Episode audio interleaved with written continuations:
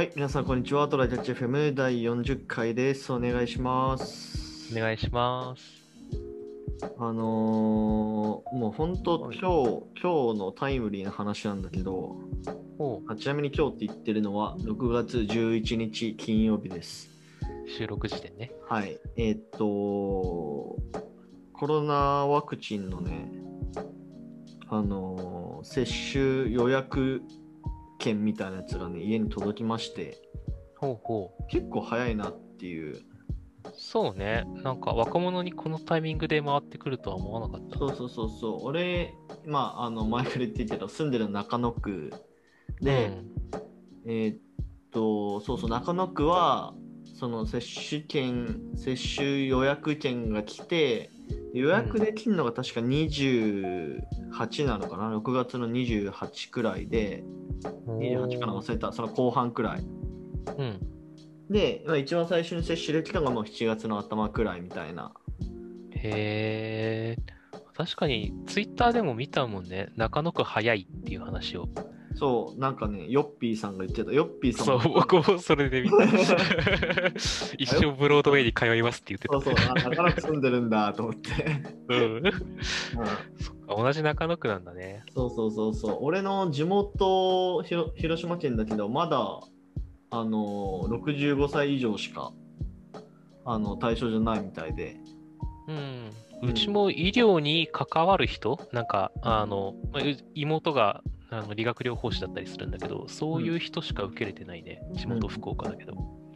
そうそう、それで、まあ、あなかなかいいなと思って。でさ、今日、あのーお昼さ、ちょっとご飯食べに行こうと思って外出たら、うん。あの中野駅前で、うん。なんか軽い街頭インタビューみたいなやつへえ。で、あ、中野区在住の方ですか？とか言われて、うん。で、あのー接種券もらいましたみたいな。ほうほうんうん。なんかインタビューしてたわ。で、きそのおじさんに聞いたところによると、う。うん。あの東京都内で、その渋谷区と中野区だけが、うんこ。の予約券をもう配ってるらしい。へえ。それ以外はまだなんだって。うんなるほどね。そういうのできっと住みたい区ランキングとかが変わっていくんでしょうね。そうなんでしょうね。うん。まあ、なかなか普通にいいいい場所ですよ。うんう。ん。いいね。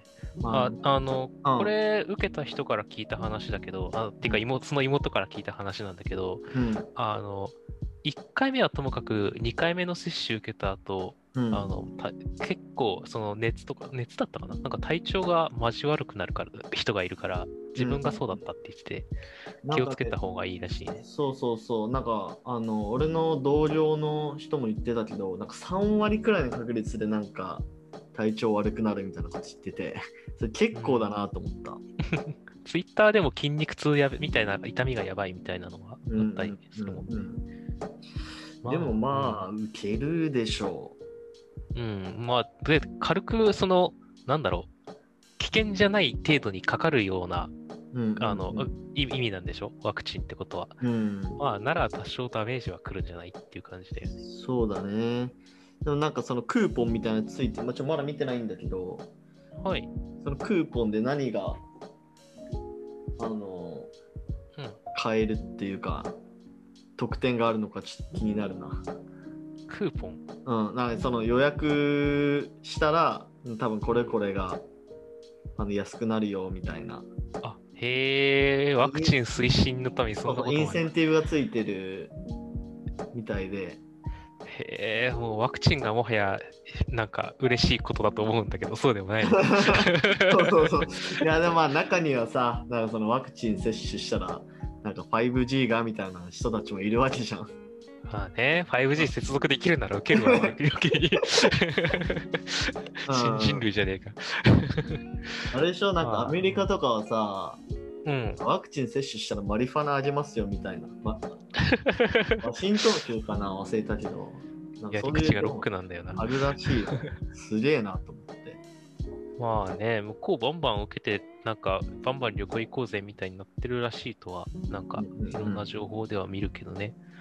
うんまあ、それに、日本、日本なのかな？なんか、まあ、昔からワクチンってね、なんか、えなんか怖くないみたいに言われがちなものだから、みんなちゃんと受けようねっていう、ちゃんと昔を学んで受けようねっていうね。うんしてるねまあそんな感じでちょっと受けてくるんで、はい。あのーまたね、ちょっとこのポッドキャストでどんな感じだったかっていうのをちょっと話し話せればいいかなと思いますよ。そうね、1回目の後と2回目の後両方やりたいね。うんうん、確かに。はい。じゃあちょっと今日の本題で、まあまあ似たような話ではあるっちゃあるんだけど、まあこれ前話したんだけど、デジタル庁の話で、はいはい。あのーまあどういうことを話すかっていうと、まあ単純にそのエンジニアとしてうん。デジタル庁で働いてみたいですかっていうちょっと話したいなと思って。そうだね。あでももし自分が働くとするならばなんかどういうことをやりたいみたいな、ちょっと話したら面白いかなと。うん、そうだね。なんだろう。なんか、働きたくないかどうかっていうので言うと、割と、ななんだろうな、環境次第だと思うんで、これなんか前の回でも言ったような気がするけど、うんあの、どんな環境で、まず、あの、もらえるデバイスから始めて、どんな環境でやらせてもらえるんですかなんだよね。確かに。国主導ってで言われると、Windows いくつが来るんですかみたいな感じがするじゃないですか。うんどうなんだろうね。Mac とか使えんのかな？どうなんだろうね。なんか BYOD 的なやつがさ、まず申請をさせてもらえるのかみたいなところからあるよね。うんうんうんでさ実際、うんうん Mac ってさ、日本国民、あ、でも今は Apple 信者が日本多いから、あれなのかな。なんか、みんな Windows、市役所とかみんな Windows 使うんだから Windows しかダメよとか言われそうな気がするよね。確かに。それだったら嫌だな。まあまあまあ。まあ、Windows、まあ、100歩譲っていい Windows だったらっていうのもあるけど、うん。あのさ、まあちょっとこれ、あのーまあ、ポッドキャスト収録前にあの軽くあの頭出ししたけどさ、うん。あのデジタル庁組織図がやばいっていうのがちょっとツイッターで話題になってて、はいはい。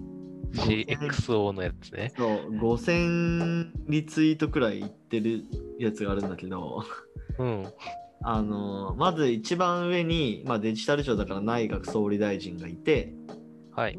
その下に、でもその下はまあ結構平等なのかな？デジタル大臣、副大臣、大臣政務官、デジタル官、デジタル審議官。っていう、まあなんかうん？よくわかんない、まあその時点でまずよくわかんないやつらがいて、うん。その下が CX、いわゆる CXO 何々っていう人たちがいて、その CXO が、1、2、3、4、5、6、7、8に、8ポジションあるんですよ。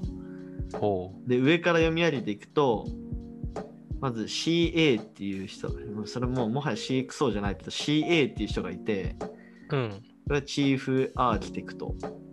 はい。で、まあちょっともう最初に C 何々 O だけ言うね。CAIO、CDO、CIO、CISO、CPO、CTO、CTRO っていうののがいるんですよ。チーフなんかさ、似てるんだよね、全部。似てるせいで4文字になってんだよ。C で、えっと、その何かっていうと、チーフ AI オフィサーと、はい。 Chief Design Officer はい。 Chief Innovation Officer はい。はい。 Chief Information Security Officer はい。 Chief Product Officer うん。 Chief Technology Officer うん。 Chief Transformation Officer っていう。うん。うーん、しか言わないよね、これ。まあ、なんか分け方はいろいろあったんだろうけど、たまにちょいちょい謎な分け方のやつと、これ CI、僕、これは知識不足なのかもなんだけど、うん、CISO ってさ、うん。一般的なの？なんか、CSO でよくない？っていう。俺もなんか初めて聞いたけどね、そしたら CIO ってイノベーションなんだみたいな。まあ、これは造語かもしれんけど、なんか Information Security Officer にせずにさ、うん Security Officer にしたら CSO ですっきりしたんではっていう感じもするけど、そうまあそこは重箱の隅な隅なのでいいや。えっと、なんか、 Innovation Officer って何？まあね、なんかね、重複してる部分が結構あるんだよね。 Transformation Officer もなんかざっくりしてるしさ。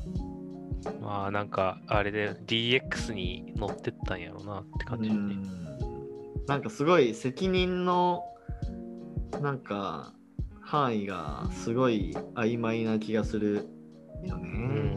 なんかそテクノロジー？こう、うんうんでなんかこういう組織だとちょっとなーって思うよね。まあなんか、あの方針が明確で、明確なものに、あのそれがあ合ってるか間違ってるかは今後検討するとして、なんか明確にこうこういう方針で分けてますっていうのがあるんだったらまだ許せる。なんかうなんとなく AI ってあの専門っぽい専門領域だから外そうとか、まあ、ほんあ間違ってはないんだけど、なんかそういうのでポンポンポンポン分けたんだったら、うんって感じはするよね。なんかあのこのデジタル庁ってさうん。なんだっけこのコンセプトというかあのガースって言ってるじゃんガバメントアザサービスんガバメントアザサービスとガバメントアザスタートアップみたいなほうほっていうなんかそのモットーみたいなやつあるらしくう。うん。なんか CXO を作りたかっただけなんじゃね？みたいなそうね。なんか会社っぽさを出したかった結果、いっぱい。まあ、てか、この名前じゃなくてもよかったかもしれないけど、うん、C なんとか O にまとめちゃおうみたいな感じなのかもしれないですね。そうねでまあその C 何々 O の下にうん。えっとなんかグループが4つあってうん。戦略組織グループっていうところとうん。デジタル社会共通機能グループっていうところとうん。国民サービスグループで最後が省庁業務サービスグループみたいな感じうん。でうん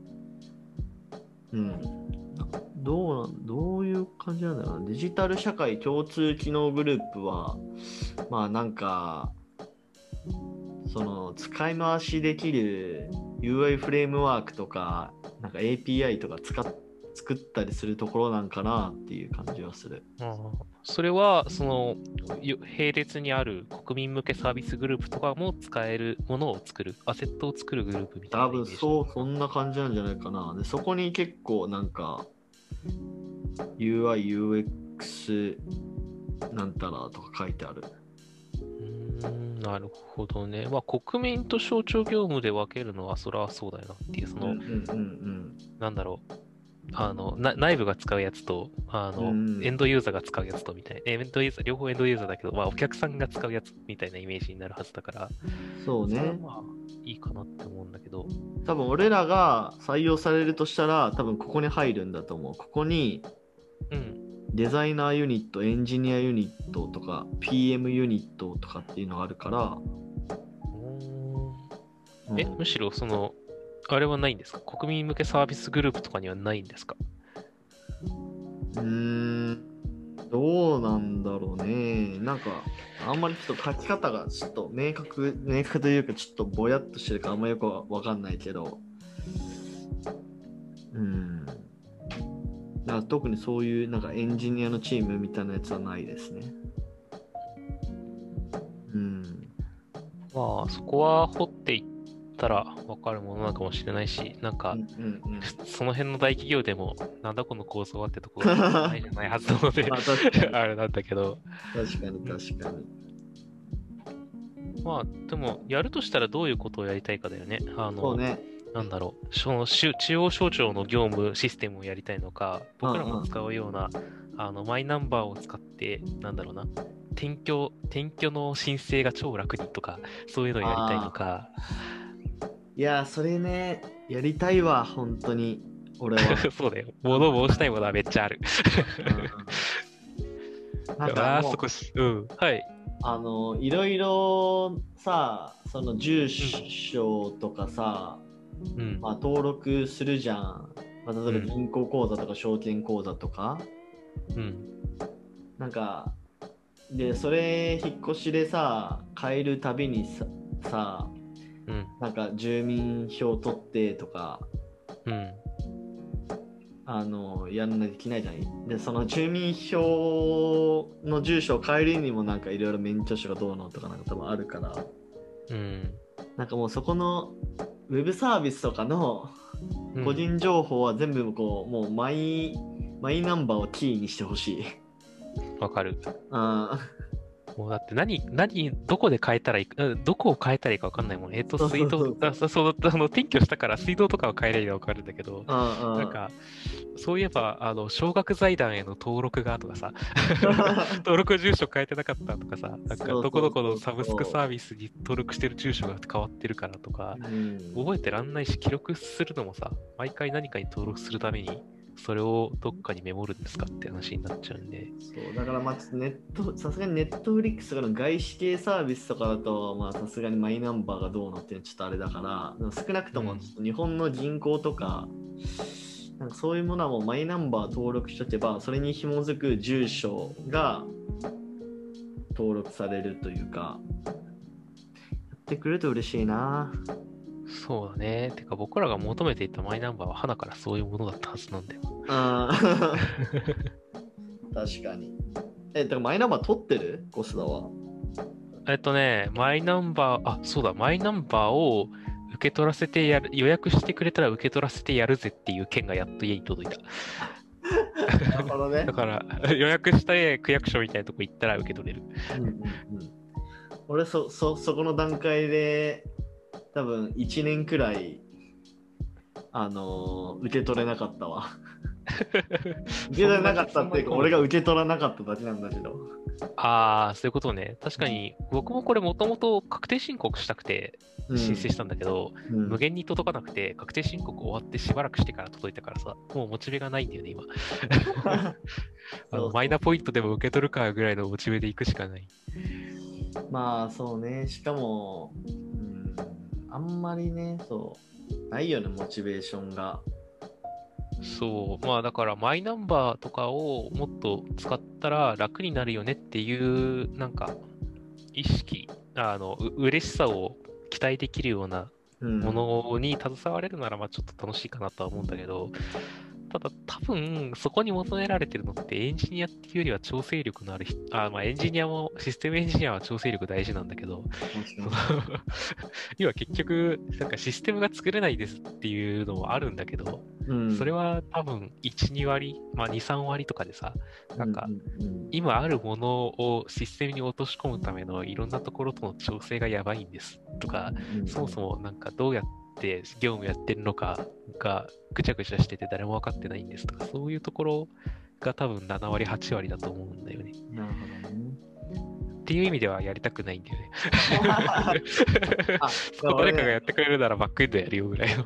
ね一個ね、ちょっと、うマジでやりたいかもって、まあやりたいかもっていうかあれだけど、できそうなやつ、うん。ちょっと見つけたわ。あのおー国がうん。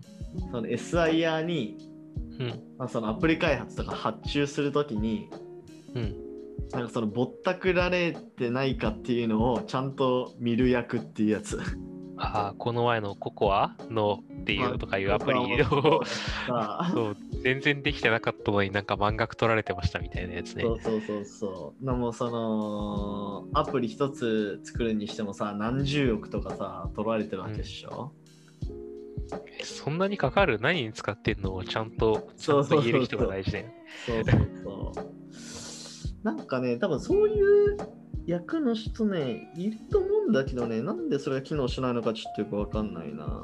なんかおまあ、最初に選定した業者だから、なんかあったんじゃない？そこのう、う、なんか悲しい何かが、裏のやりとりみたいな、そのう上の人たちが、なんかやれって言ったからみたいな。普通に考えてアプリ1個作るのに何十億かかるわけないでしょみたいな。そうね。まあなんか、あの国がやるからめちゃめちゃいろいろ厳しいから、そこに工数取られるとは思うんだけど、うん何十億かかるかって言われるとな、微妙なところよね。もう普通に証券システム作れるでしょ。それくらいあったら。うん、それはそう。うん ワクチン接種の予約アプリの値段ではない。まあ確かに。まあ、そんな感じかな。うん。そうだな。まあ、結論としては、なんだろうね、あの、開発っていうよりは、調整とか、まあ、あと見つ、あの見積もりへの、なんかエンジニアとしての知識を生かして何かっていうのなら、まあ、はい、できるかも。だから興味はあるので、うんなんか次もし転職するとかってなったら、なんか履歴書を送ってもいいかなっていう気がする。そうね、あの僕よりも宮地の方が、どっちかっていうと、あの何、実業務として何をやるかよりも、うんなんか自分がやってるプロジェクトは何につながるのかっていうことを重視するタイプだから、国国のものをやるのはすごくモチベとしていいかもしれないよね。そうだね。はい。じゃあ今日はこんな感じで終わりましょうか。はい、はい。じゃあありがとうございました。ありがとうございました。またね。